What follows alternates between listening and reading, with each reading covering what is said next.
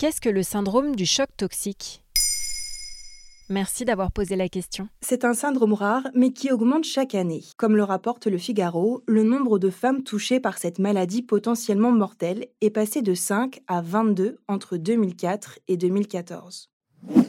Il existe plusieurs sortes de chocs toxiques, mais nous allons nous intéresser au choc toxique menstruel, une infection liée au port de protection hygiénique interne qui bloque l'écoulement du sang, à savoir les coupes menstruelles et les tampons.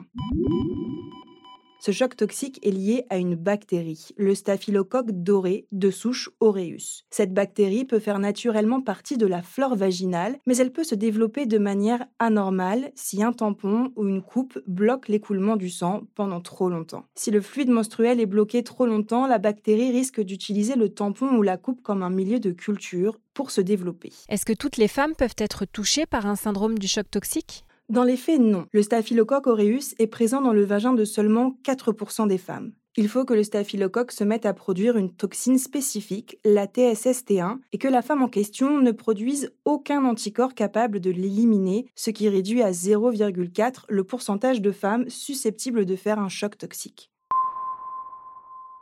L'INSERM estime qu'on recense à peu près une centaine de cas dans l'Hexagone chaque année. Le problème, c'est qu'il n'existe pour le moment aucun test pour savoir qui est à risque et qui ne l'est pas. Dans le doute, comment faire pour l'éviter? Soit éviter de porter ces protections hygiéniques internes en les remplaçant par des serviettes hygiéniques ou des culottes menstruelles, soit si vous continuez d'en porter, assurez-vous de ne pas les porter plus de 6 heures et donc de ne pas dormir avec. Une étude menée en 2020 par des chercheurs du Centre international de recherche en infectiologie de Lyon et du Centre national de référence des staphylocoques a montré que garder son tampon pendant la nuit multiplie par 3 le risque de choc toxique.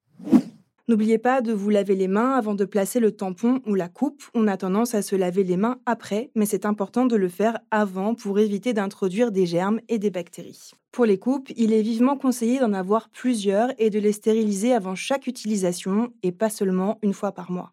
Et si jamais tout ça ne suffit pas, quels sont les symptômes qui doivent alerter? Une fièvre soudaine, des vomissements, une sensation de malaise général avec une migraine, des diarrhées ou encore une éruption cutanée ressemblant à un coup de soleil. Si vous êtes en période de règles et que vous présentez l'un de ces symptômes, il faut vous rendre immédiatement chez le médecin. La toxine produite par le staphylocoque va se diffuser dans le corps via le sang et pourra s'attaquer aux organes comme le foie, les reins ou les poumons. Dans les cas les plus extrêmes, le choc toxique peut entraîner une défaillance des organes, un coma, voire le décès. La prise en charge médicale consiste à administrer des antibiotiques pour combattre l'infection. Plus tôt le choc toxique est pris en charge et plus les chances de s'en sortir sont grandes.